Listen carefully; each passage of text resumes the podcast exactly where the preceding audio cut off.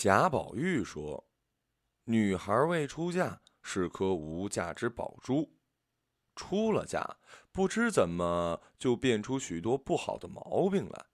虽是颗珠子，却没有光彩宝色，是死珠了。”谢宁以为程静打电话给他，是想通知他即将从宝珠变成死珠。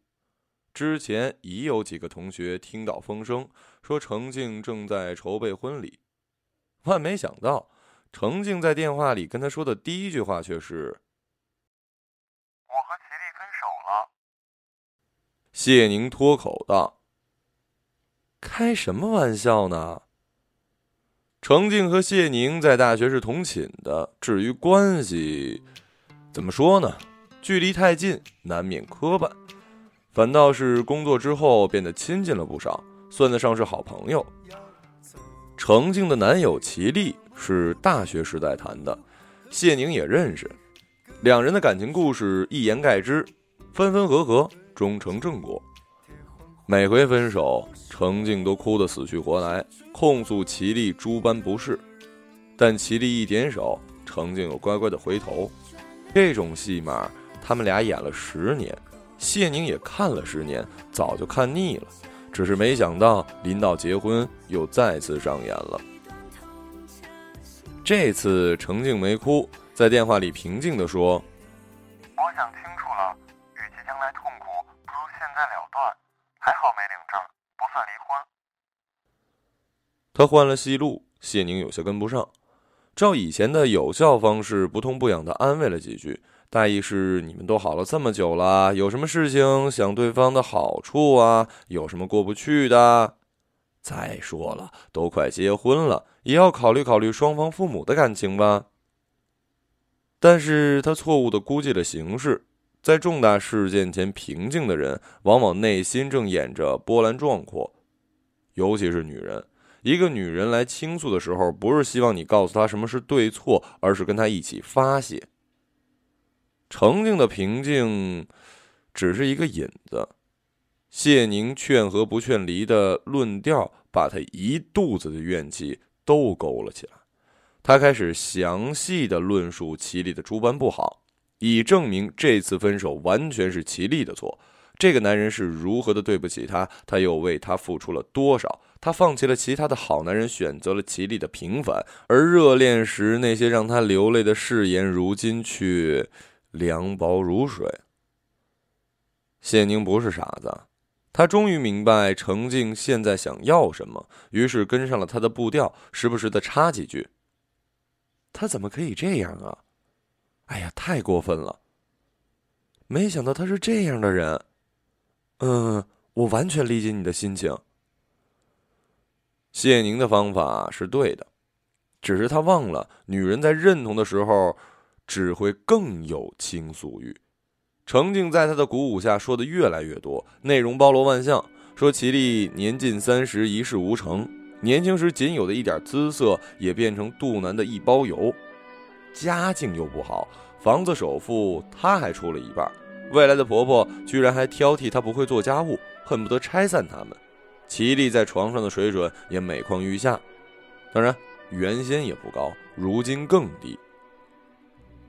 白墙上的挂钟指针转了一圈又一圈，窗外的野猫叫得三长两短，凄凄切切。谢宁打了一哈欠，嗯了一下，过五分钟补一个，是吗？这样啊。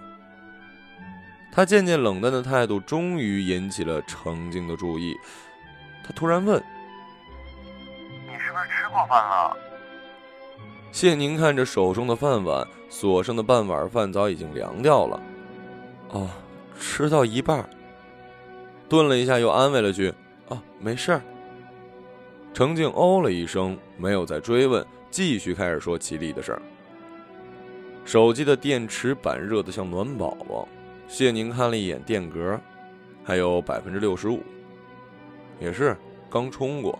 再说，人在家也不存在手机没电的事儿。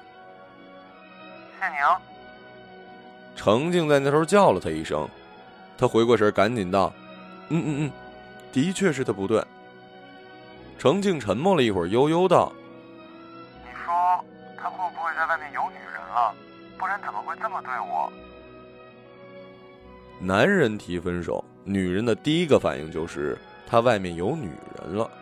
女人提分手，男人只肯相信一个理由：你不就是嫌我穷吗？当然了，对于程静的问题，谢宁答不上来。饥饿和疲劳的双重轰炸让他烦躁而思绪混沌。应该不会吧？齐丽又不是什么抢手货，他还能找什么样的呀？虽然这年头小姑娘倒贴的挺多，但人家也得看人呢，不是说个男的就上，钱和长相总要有一样吧？我觉得是你想多了。你刚才也说了，他身上那么多臭毛病，别指望结了婚就会变好。恋爱时都改不了，结了婚更别想。这样，我觉得你先冷静一下，看看他那边什么反应。他要是态度好呢，给他一机会；要是态度不好，反正也没领证，分就分吧，总比将来离婚强。程静突然没声音了。谢宁还以为手机信号不好，对着那头喂了两声。程静应了声，淡淡道。也是，行，不打扰你吃饭了。呃，有空聊手机屏显示通话结束。谢宁有些愣，隐约觉得哪里有些不对劲儿。回想一下，自己也没说错什么呀。程静花了整整两个小时说齐力没钱、没貌、没性能力，他不过是小小的配合了一下，应该没事儿吧？以往程静失恋第一周几乎每天都要来说上一通。这回倒连着安静了两天。谢宁白天忙着工作，心里总挂着他的事儿，也不知道程静怎么样了。主动打电话问吧，有点三八，也怕被他逮着说个不停，影响工作。想了半天，找出年底送客户的礼品，填上程静的地址，算是份关怀吧。快递小哥来取件，谢宁想到了另一个同学李月玲，又补了一份，顺手给他发了条微信。寄了张购物卡给你，当天快递，注意查收。李月玲正坐在早教班的客厅沙发上，这是她今天第一次坐下来。本来想好生完孩子就回去上班的，哪想到都两年了，还在家带孩子呢。双方父母的身体都不太好，不舍得他们太辛苦，再则自己也放不了手，干脆一直不上班，专心带娃了。蔡倩的儿子和他们家的差不多，俩人住的又近，就给小孩报了一个班儿。孩子学习的时候呢，他们这对老同学也能聊聊。不过蔡倩不上班的原因是老公赚的多，就干脆干全职太太了。手机亮的时候他没看到，还是蔡倩提醒了他。手机响了，李月玲拿起来一看，笑道：“ 是谢宁。”他没说谢宁给他送卡的事儿，大家都是同学，万一蔡倩听到不舒服，倒不好了。蔡倩倒是好奇，问他：“哎，你跟谢宁倒是挺好的哈，我和他联系不多，也就加个微信，从不聊天。哎，他现在怎么样了？还没男朋友呢？据我所知是没有。你有什么好货吗？介绍给他呀。哎呀，我一个已婚妇女，能有什么好货呀？”而且介绍对象这种事儿啊，我不做的，吃力不讨好。越是大龄女青年，越是难搞。像谢宁这样长得不难看，工作也不差，没男朋友总归是有原因的，要么要求高，要么性格脾气跟别人不一样，否则怎么会找不到呢？那倒不是，有些事看缘分吧，碰到了就碰到了。其实我有时候倒还挺羡慕他的，想干嘛就干嘛，想去哪儿就去哪儿。生活比我们自由多了，而且他收入不低，又没有家庭负担。想想我和他一个年纪，也就蜜月去了一趟马尔代夫，然后就生了孩子，哪儿都去不成了。就算以后小孩大点啊，也只能去吃吃逛逛的城市。年轻时还要环游世界呢，现在想想根本不可能。要么呀，退休后去环游，不过那时候也没体力了。蔡建台眼看着李月玲。哭笑不得，你呀还是那么天真，你以为微信上晒晒就真的幸福啦？这种嘛，都是给人看的。你说换了你，你会幸福啊？年纪和我们一样，同学都结婚了，人家有老公有孩子，还有谁陪他一起玩啊？平时晒吃喝玩乐，国外旅游，为什么呀？不就是孤家寡人的生活空吗？要是谈个男朋友，你看他还往外跑吗？肯定就买房子结婚了。反正我是不羡慕，旅游什么的什么时候不能去啊？你要真舍得把孩子扔给公婆，不就去了吗？你这是身在福中不知福。现在婚姻市场这么夸张，全是剩女，你还真以为他们开心呢？不过是要面子。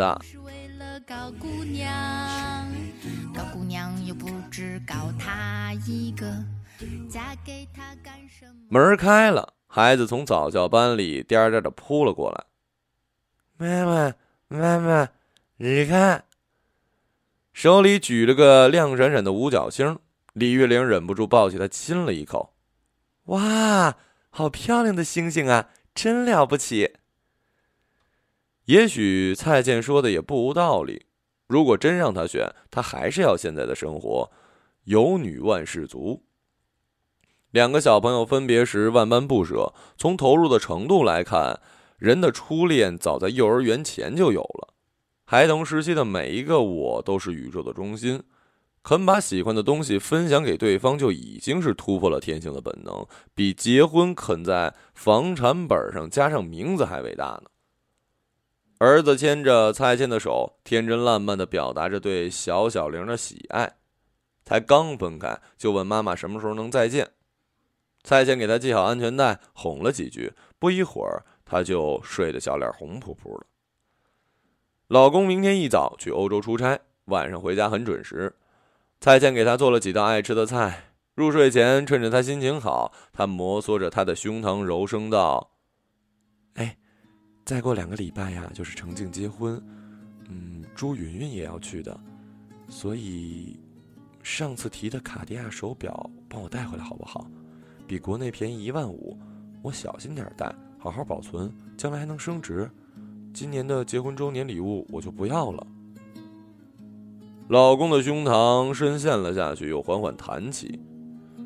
嗯，刚买了新车，别墅每个月还贷两万多。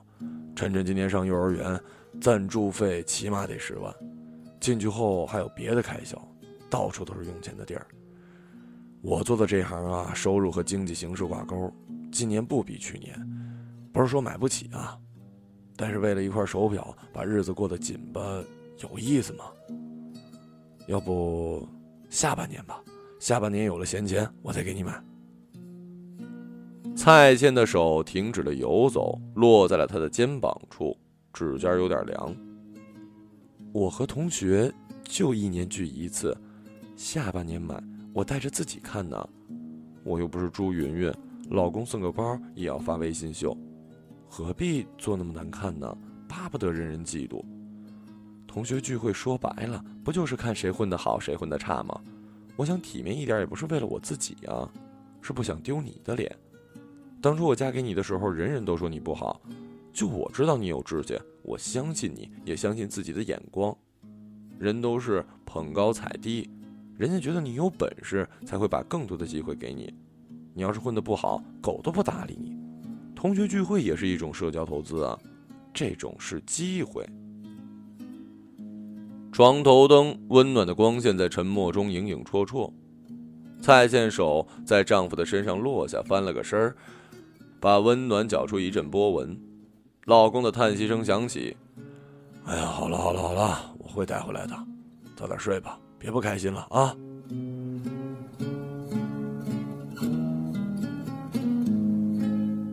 老公如期而归，带着他期待中的礼物。那晚，蔡倩自然是极尽热情与温柔，不必言表。次日，又是晨晨早教班的课程。蔡倩就将手表戴了起来。她可不想等到了婚礼那天才戴出来，搞得好像是新年穿新衣一样。至少要有人证明一块卡地亚手表对他来说不过是个平常物，随便平时戴。那个见证人，自然就是李月玲。李月玲果然注意到她的手表，连连夸赞。蔡健随意的笑笑，他不喜欢说一些老公非要送给我这样的恶心话，只是轻描淡写的说了句：“嗨，比中国便宜，所以才买的。”那也得老公舍得呀。李月玲又仔细看了看他的表，疑惑道：“但是这指针儿怎么不走了呀？”蔡健台问：“真的没走？”他摇了摇手臂，指针还是没走。他从座位上站起，用力甩了几下，依旧是老样子。他拿出手机想打给老公，看了李月玲一眼，又收了回去。分别的时候，晨晨甜甜的和小小玲道别，李月玲也笑着和他说再见，那笑容有些刺眼。小小玲今天又拿了两个五角星，李月玲回到家里，照常给五角星拍了照，又给女儿照了好多可爱的照片，录了一段她跳小苹果的视频，心满意足的发到微信上。看到红红圈加一的跳出，就快速点开回屏。想到蔡健刚刚离开时的脸色，不禁有些担心。应该不会吧？这么金贵的手表，怎么可能买来就是坏的呢？他点开谢宁的名字，发了一条：“弟儿，我今天和蔡健碰头，好像说错话了。”谢宁刚到家，正躺在沙发上翻微信圈，李月玲又在晒娃了，每周至少三晒。现在他的朋友圈，结婚生子的都把头像换成了孩子，每天朋友圈跟刷屏似的，全是孩子照片、视频。俗话说“一孕傻三年”，他觉得傻倒还好，瞎才是真的。一旦生几位父母，立即丧失美丑的辨别能力，不管自己孩子长啥样，都是最漂亮、最聪明的，非得要全天下人都看得到，也不管别人想不想看，要不要看。那一张张小脸洋溢着，都是等着一句话：“来夸我呀。”谢宁挠着脚，手指违心的移到丑孩子下方，一按，点个赞。李月玲的头像像有感应般的跳到了前排，她吓了一跳，这反应也忒快了。怎么了？他快速的按键。今天他带了一块卡地亚手表。但我看到指针没走，就问他，结果他脸色变得好难看呢。算了，别多想了，你也是好意，万一表有问题呢？早点提醒也好。话是这么说没错，不过这是她老公从欧洲带回来的，要是坏了，国内不知道能不能修，这还不心疼死啊？你操这份心干嘛呀？他又不缺这个钱。也是。哦，对了，程静礼拜天结婚，你怎么过去啊？谢宁一愣，婚礼？难道程静到现在都没通知大家分手的事儿？再拖下去，事情就难办了。但这事儿又不能从他嘴里说出来。我还没收到请柬，嗯，等正式通知再说吧。哦，李月玲拿起茶几上的结婚请柬，今天刚收的。可能谢宁那儿慢一些吧。朋友圈不断跳出的红色数字，好多人夸小小玲聪明可爱。他扬着嘴角一一回复。结婚前呢不懂当妈的心，现在才觉得孩子才是自己最大的骄傲。但每次都给他评论的蔡倩却静悄悄的，直到第二天都没动静。李月玲有些担心得罪他了，只是不好开口，就找了个由头。哎，程静的请柬收到了吗？你带孩子去吗？蔡健看了眼手机，又放回口袋，在卡地亚专柜指着一枚戒指：“就它吧。”售货小姐亲切礼貌的道谢，开票，仔仔细细的把戒指盒盖上，包装。蔡健不经意的拿出手表，问他：“嗯，我老公在欧洲给我们买了一块你们家的表，但是指针不走，怎么回事啊？”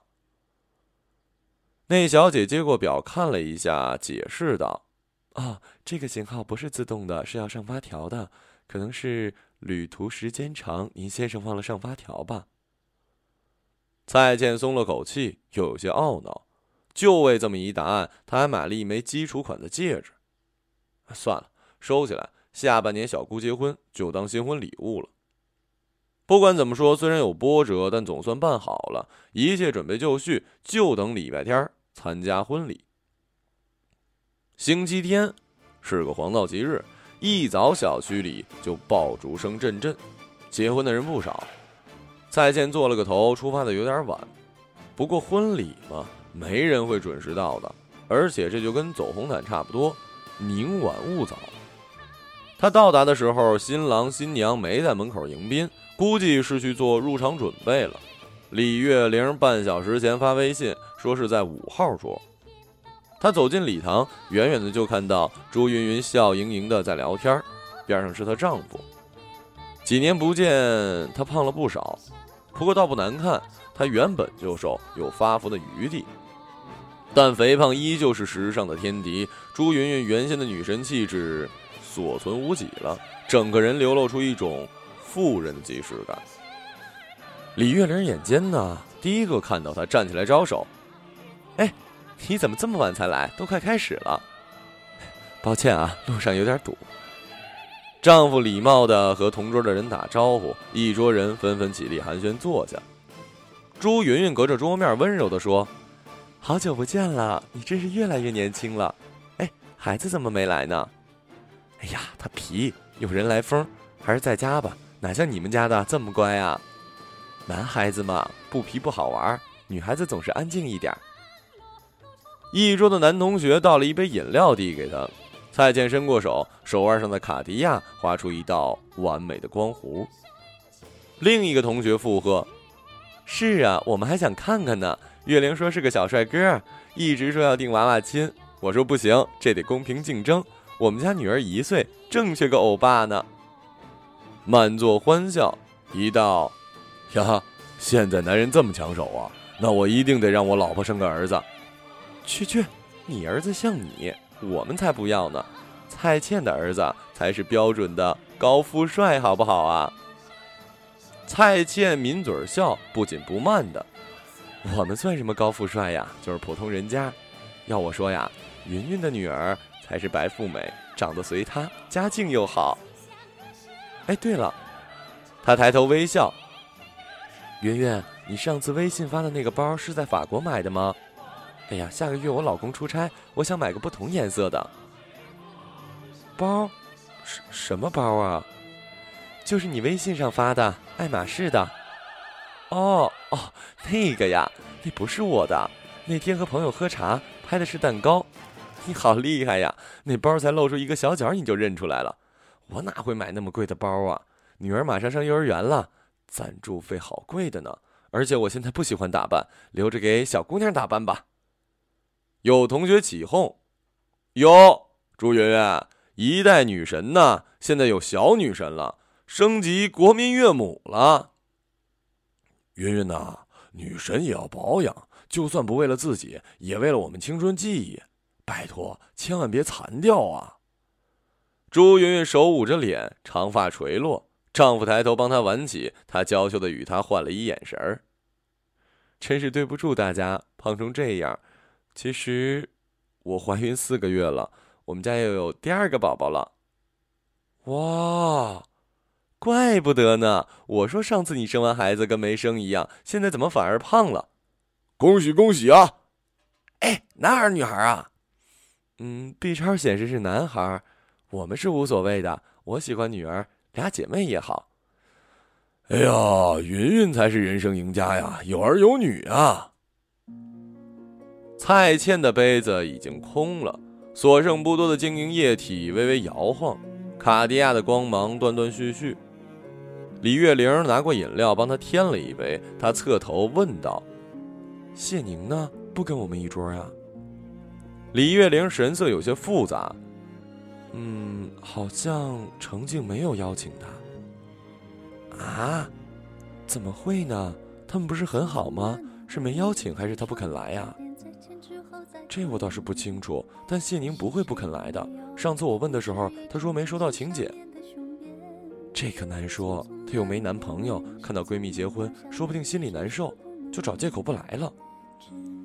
左侧的同学凑过来压低声音：“我觉得你说出了真相了。我听说哈，之前程静和齐丽闹矛盾，谢宁一个劲儿说齐丽不好，还劝她分手。哎呀，心情是可以理解的，不过做人要厚道，所以你们懂的。”蔡倩点了点头。李月玲拿着饮料瓶，嘴唇嗡动了几下，却不知说什么好。礼堂的灯光逐渐暗下来，一束白光垂打到礼堂的门口。程静穿着洁白无瑕的婚纱站在世界的中央，她在强光中缓缓抬起头，整个礼堂一半是白昼，一半是黑夜。那个熟悉又陌生的身影在红毯的尽头等着他。婚礼进行曲庄重圣洁的前奏响起，司仪深情的朗诵。又有一对新人走到了一起，从此有目爱河，从此恩爱白头，从此幸福美满，直到永远。匆匆那年，过太少世面，只爱看同一张脸，那么莫名其妙，那么。讨人欢喜，闹起来又太讨厌。相爱那年，活该匆匆，因为我们不懂顽固的诺言，只是分手的前言。不怪那天太冷，泪滴水成冰，